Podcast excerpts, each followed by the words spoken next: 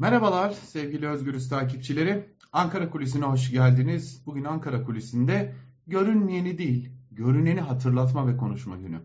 Malum Türkiye Büyük Millet Meclisi'nde 2023 bütçesi görüşülürken AKP'li Zafer Işık, İyi Partili Hüseyin Örse ta uzaklardan gelerek bir saldırıda bulundu. Mecliste bir gerginlik vardı, bir e, yumruklaşma, bir itiş kakış vardı. Ama her dönem AKP'nin şöyle birkaç milletvekili olurdu da bu dönem biraz daha fazla. Alpay Özalan'ından tutalım işte Zafer Işık'a kadar çok sayıda milletvekili var AKP'de böyle ve nerede kavga olursa olsun uzaklardan koşup gelip hemen o kavgaya müdahil olurlar. Özellikle de yumruklarıyla. İşte dün de böyle bir şey oldu ve AKP'li Zafer Işık Hüseyin Örse İyi Partili Hüseyin Örse bir yumruk attı. Fakat bütün meclisin bildiği bir gerçek vardı. Örs geçtiğimiz yıl Türkiye Büyük Millet Meclisi'nin çatısı altında kalp krizi geçirmişti ve uzunca bir süre tedavi görmüştü. Bunu herkes biliyordu ve bu bilinen için çok sayıda AKP'li isim de dahil olmak üzere e, milletvekilleri Örse geçmiş olsun dileklerinde bulunmuşlardı. Bilmiyoruz Zafer Işık onlardan biri miydi değil miydi elbette bilmiyoruz. Fakat e, o yumruğu yemesinin ardından ki e, yumruğu atan Zafer Işık'ın elinde bir daha doğrusu parmağında bir taşlı yüzük var ve bu taşlı yüzük doğrudan doğruya örsün yüzüne kafasına denk geliyor. Bu nedenle de bir açılma da meydana geliyor. Ee, öğrendiğimiz kadarıyla hastaneden öğrendiğim kadarıyla e, zaten kalbindeki spazmda ve yani kalbinin durma noktasına gelişi de tam da bu yarılmadan sonra oluşuyor. Ve hastaneye gittiğinde hem İyi Partili kaynaklardan hem de bizzat hastaneye giderek öğrendiğim kadarıyla e, Örs hastaneye gittiğinde artık kalbi durma noktasındaydı. Ve e, bu nedenle elektroşok hem kalp masajı hem elektroşok uygulandı. Üstelik Örs'ün kalbinde pil de bulunuyordu. Ve kalbine uygulanan bu elektroşokla şokla kalp ritmi yeniden düzenine kavuşturdu. Fakat doktorlar büyük bir risk teşkil ettiğini görüp bir de uyutulması gerektiğini, tedbiren en azından bir günlüğüne uyutulması ve yoğun bakımda tedavi görmesi gerektiğini belirttiler. Bu nedenle de örs uyutuldu ve yoğun bakımda tedbiren durduruluyor. Ee, akşam saatlerinde iyi Partililerle ve hastanedeki yetkililerle görüştüğümüzde bize şunu söylediler. Evet durum şu an kontrol altında, tedbir amaçlı uyutuluyor. Lakin hala hayati tehlike geçti diyemeyiz. Yeni bir atak olmayacağının garantisi yok. Bu nedenle de uyutuyoruz diyordu hastane yetkilileri. Bu da Türkiye Büyük Millet Meclisi çatısı altında nedenli büyük bir ayba imza atıldığının en önemli göstergesiydi. Siyasi parti temsilcileri, siyasi partilerin genel başkanları Örsü ve İyi Parti'yi ziyaret edip geçmiş olsun dileklerinde bulundular. Düşünebiliyor musunuz?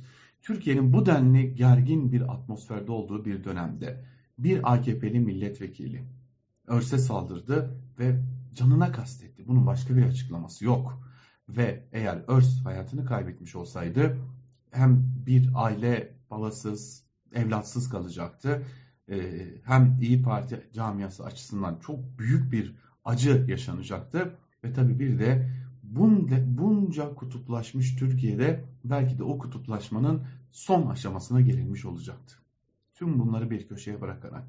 Peki daha önce Türkiye Büyük Millet Meclisi'nde böyle şeyler olmadı mı? Oldu. Oraya da geleceğiz. Ama oraya gelmeden önce şunu aktarmakta fayda var. İyi Parti Grup Başkan Vekili Erhan Usta ile görüştük. Erhan Bey bize çok önemli bir şey söyledi. Bu bir suçüstü halidir dedi. Daha önce Türkiye Büyük Millet Meclisi'nde örnekleri var bunun. Az sonra aktaracağız. Bu bir suçüstü halidir. Yani diyor ki Erhan Bey, İyi Parti Grup Başkan Vekili Erhan Usta diyor ki çok uzaklardan geldi ve bilerek isteyerek bu yumruğu attı. Bu açıkça cana kastetmektir. Bu ağır cezalık bir suçtur, bir suçüstü halidir ve kendisi hakkında suç duyurusunda bulunacağız, yargılanmalıdır dedi. Kendisi ne dedi? Bir açıklama yaptı Diken'e ve dedi ki e, ben özür dilemeyeceğim böyle şeyler zaman zaman olur. Zaman zaman dediği Türkiye Büyük Millet Meclisi'nde sadece iki ölümlü vaka var. Sadece diyoruz ama düşünün ki bir ülkenin insanlar konuşsun tartışsın diye seçilip gönderilen vekillerin arasındaki kavgalar iki defa ölümle sonuçlanmış durumda. Oraya da geleceğiz. Fakat anayasanın 83. maddesi ışık için işletilir mi? Pek zannetmiyorum. Suç duyurusundan bir sonuç çıkar mı? Onu da pek zannetmiyoruz. Kendisine verilen ceza ise Türkiye Büyük Millet Meclisi oturumlarına iki defa katılamama cezası. Yani iki birleşime katılamayacak e, AKP'li ışık. Bunun dışında herhangi bir yaptırım olmayacak. Ama belki bir sonraki dönem milletvekili listelerinde yer alacaktır. O da ayrı. Ama Türkiye'de 83. maddenin yani anayasanın 83. maddesinin işletildiği bazı durumlar söz konusu. Bunlar var ve bu iki konuda ölümle sonuçlanmış durumda. Ölsün de vakasının, ölse yönelik saldırının da ölümle sonuçlanmaması belki biraz e, şans, belki biraz da orada hazır bulunan iyi Partili hekimlik geçmişi olan insanların olması. Yoksa belki de biz bugün daha acı bir sonucu konuşuyor olacaktık. Şimdi 1989 yılına gideceğiz. Türkiye'nin yine çalkantılı dönemlerden geçtiği bir tarih. 29 Mart 1989 tarihinde.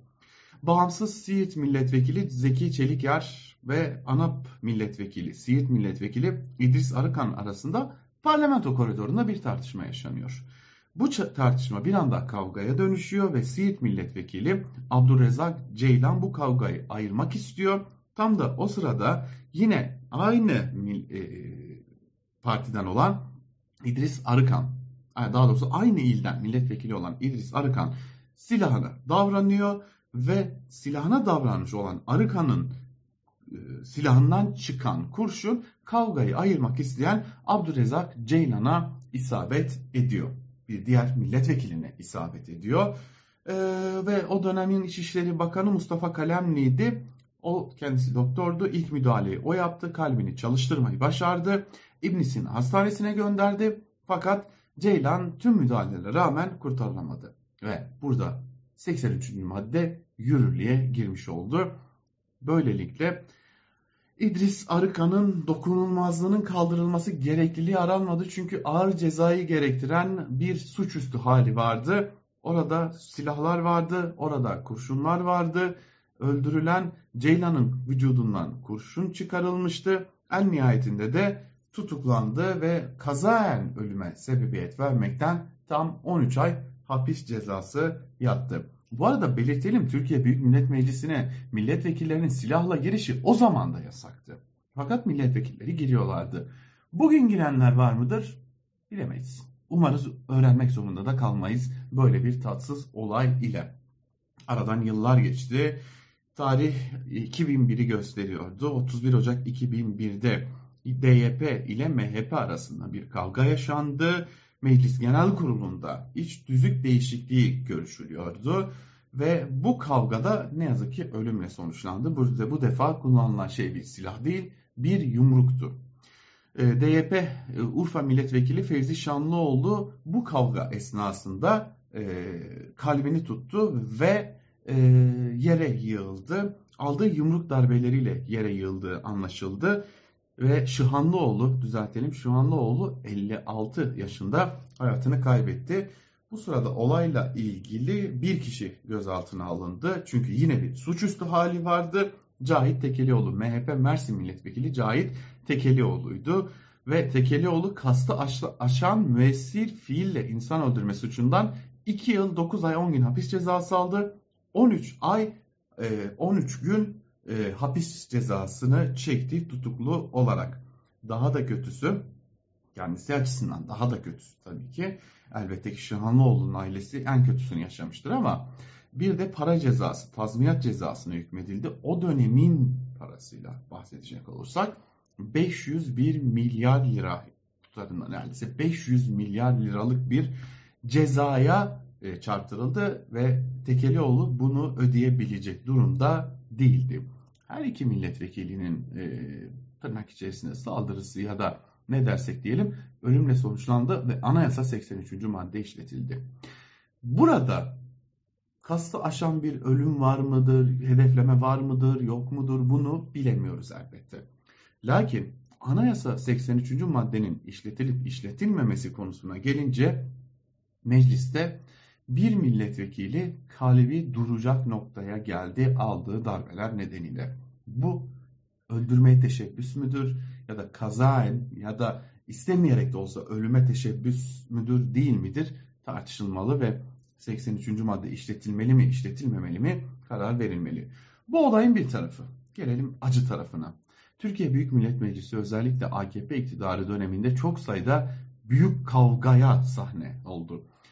Anayasa değişikliği döneminde, iş tüzük değişikliği döneminde e, çeşitli kavgalara e, sahne oldu. Bugün HDP'de, CHP'de e, siyaset yapan çok sayıda isim o dönem hastanelik hale getirildi AKP'li milletvekilleri tarafından ve üstüne üstlük ona sebep olanlar bir biçimde AKP içerisinde ödüllendirildiler. Bunu da belirtmiş olalım. Şimdi buraya burada geriye tek bir soru kalıyor. İyi de vekil olarak tayin edilenler bunu yaparsa o partiye gönül veren ve o partinin tabanı haline gelenler ne yapar? Hep birlikte düşünmek gerekecek. Ankara Kulisi'nden bugünlük de bu kadar. Hoşçakalın.